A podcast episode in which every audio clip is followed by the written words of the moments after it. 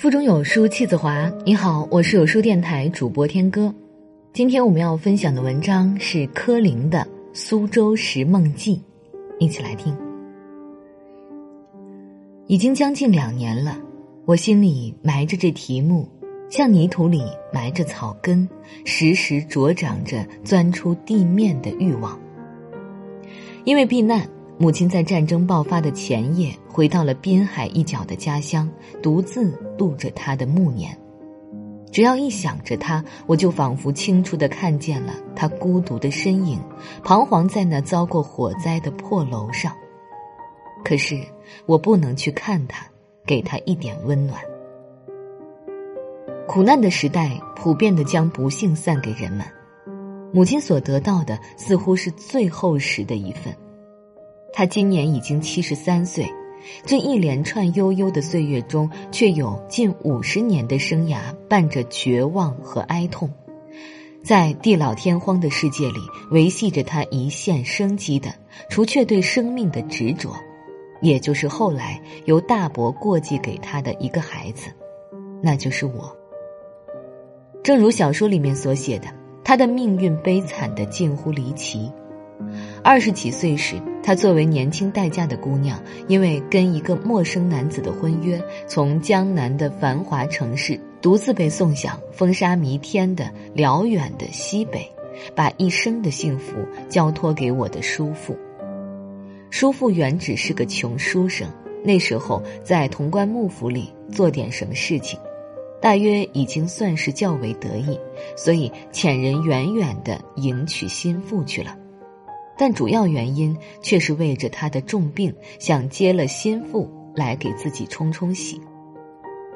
当时据说就有许多人劝他剪断了这根不吉利的红绳，他不愿意，不幸也就这样由自己亲手造成。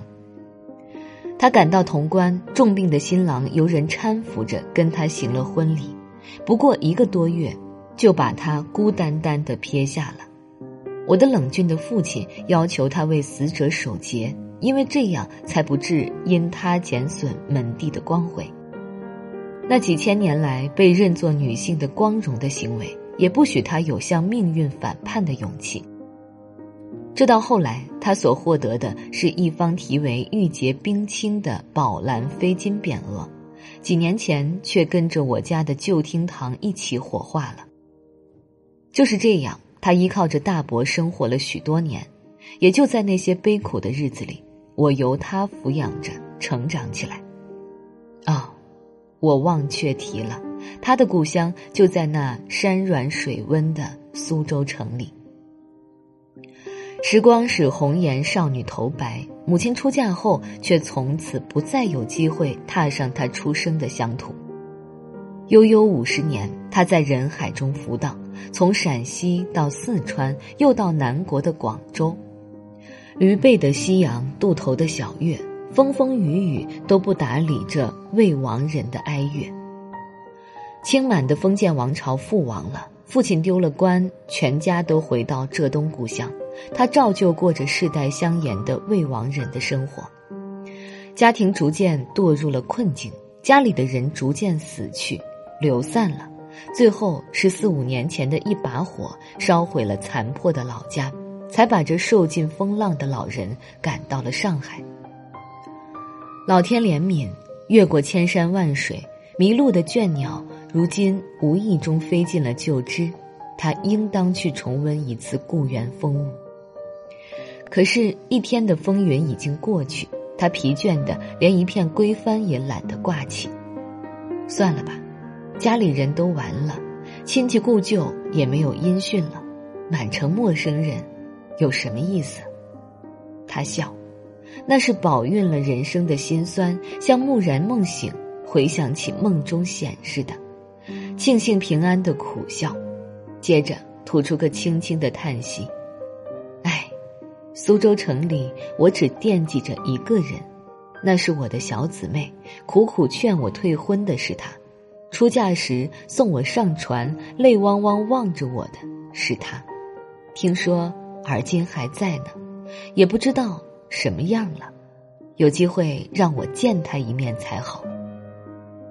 蹉跎间，这愿望却也延宕了两年。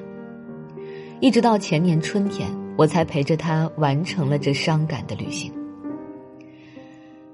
是阴天，到苏州车站时，已经飘着沾衣欲湿的微雨。雇一辆马车进城，得得的蹄声在石子路上散落。当车子驶过一条旅馆林立的街道，他看着夹道相迎的西式建筑，恰像是乡下孩子闯进了城市，满眼是迷离好奇的光。我对着这地上的天堂祝告：苏州城，你五十年前嫁出去的姑娘，今天第一次归宁了。那是你不幸的女儿，为着乡土的旧义、人类的同情，你应当张开双臂，给她个含笑的欢迎。但时间是冷酷的家伙，一经阔别，便不再为谁留下旧时痕迹。每过一条街，我告诉母亲那街道的名字，每一次她都禁不住惊讶的忽的失笑：“哎呦，怎么，这是什么街？不认得了。”一点儿也不认得了。在关前街找个旅馆，刚歇下脚，心头的愿望浮起。燕子归来，照例是寻觅旧巢。他一踏上这城市，急着要见的是那少年的旧侣。可是我们向哪儿去找呢？这栉比的住房，这稠密的人海，白茫茫无边无岸，知是在谁家哪巷？纵使几十年风霜没有损伤了当年的家人，也早该白发萧萧，见了面也不再相识了。但我哪有勇气回他个不字？母亲在娘家时开的有一家竹铺，后来转让的主人就是那归有的父亲。想着这些年来世事的兴替，皇室的江山也还给了百姓，一家竹铺的光景。大约未必便别来无恙，但母亲忽然飞来的聪明记起了他，向旅馆的茶房打听的苏州还有着这个店号，我就陪着他向大海捞针。竹铺子毕竟比人经得起风霜，虽然陈旧，却还在闹喧喧的街头雾里。母亲高兴地迎上去，便向那店伙问讯：“对不起。”从前这儿的店主人姓金的，你知道他家小姐嫁在哪一家？如今住在哪里？我站在一旁，怀着凭吊古记似的心情，这老人天真的问话，却几乎使我失笑。那店伙年轻呢，看年纪不过二十开外，懂得的历史未必多。小姐这名词，在他心里岂不是一个娇媚的尤物？我只得替他补充：“金小姐，那是几十年前的称呼，如今模样该像母亲似的一位老太太了。”听着我的解释，那电火禁不住笑了起来。人生有时不缺乏意外的奇迹，这一问也居然问出了端倪。我们依着那竹铺的指点，又辗转访问了两处，薄暮时到了尾巷一家古旧的黑漆门前。波灼的扣了一阵，一位祥和的老太太把我们迎接了进去。可是她不认得这突兀的来客。找谁？你们是找房子的？不是找人。请问有一位金小姐可住在这里？主人呆了半天，仿佛没有听清意思。哎呦！母亲这一声却忽然惊破了小院黄昏的静寂。他惊喜的一把拖住了主人，哦，你是金妹。哦，你是三姐。夜已经无声的落在庭院里了，还是霏霏的雨。从一对老年人盈然欲涕的眼睛里，我看出比海还深的人世的欢喜与心酸，体味着不能用语言表达的奥妙的意思。我的心沉重的很，也轻松的很。我像在一霎时间经历了半世纪，感谢幸运降临于我不幸的母亲。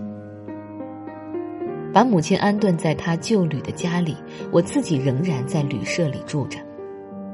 春快要阑珊了，天气正愁人，我在苏州城里连听了三天潺潺的春雨。冒着雨，我爬过一次虎丘，到冷落的留园和狮子林徘徊了一阵。我爱这城市的苍茫景色，静得像河边的古树，冷接深闭的衰落的朱门。可是，在这些物事的情调里，有多少无辜的人们，在长久的岁月中度着悲剧生涯？但我为母亲的奇遇高兴。五十年旧梦从头细数，说是愁苦，也许是快乐。人类的聪明并不胜如春蚕，柔情的丝缕抽完了，还愿意呕心沥血。一生的厄运积累的透气的空隙也没有。有时只要在一个仅仅一个可以诉苦的人面前赢得一生同情和温慰，也可以把痛苦洗涤干净。我不能想象母亲的情怀，愿这次奇遇抖落她过去的一切。第四天晚上离开苏州时，天却晴了，一钩新月挂在城头，天上粼粼的云片都镶着金边，好会捉弄人的天。路畔一带婆娑的柳影显得幽深而宁静，却又提升得得。穿过柳荫，向那形色孔总的车站上想去。别了，古旧的，我的母乡苏州。明儿我们看得见的，是天上那终古不变的旧时明月。别离的哀伤又在刺着衰老的心了。可是从母亲的脸上，我看见了一片从来没有的光辉。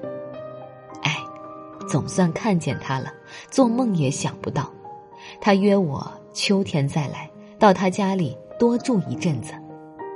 也好，大家都老了，多见一面是一面。我知道他在庆幸他还了多少年来的夙愿。可是就在这一年的夏天，时局起了畸变。在上海暴风雨的前夜，母亲回到了残破的家乡。一年半来，他就像被扔在一边似的生活着，而他的早已无家的母乡落入魔掌也一年多了。在这风雪的冬天，破楼上摇曳着的煤油灯下，不会埋怨这年代的过于冷酷吗？我不禁时时想起我的母亲和这场战争中一切母亲的命运。可是母亲。却惦记着苏州，惦记着苏州的旧旅，絮絮的从信里打听消息。可怜的母亲，我可以告诉您吗？您的母乡正遭着空前的浩劫，您的唯一的旧旅，我不敢想象他家里的光景。有一时，我常常把一件事情引以自慰，那就是那一次苏州的旅行。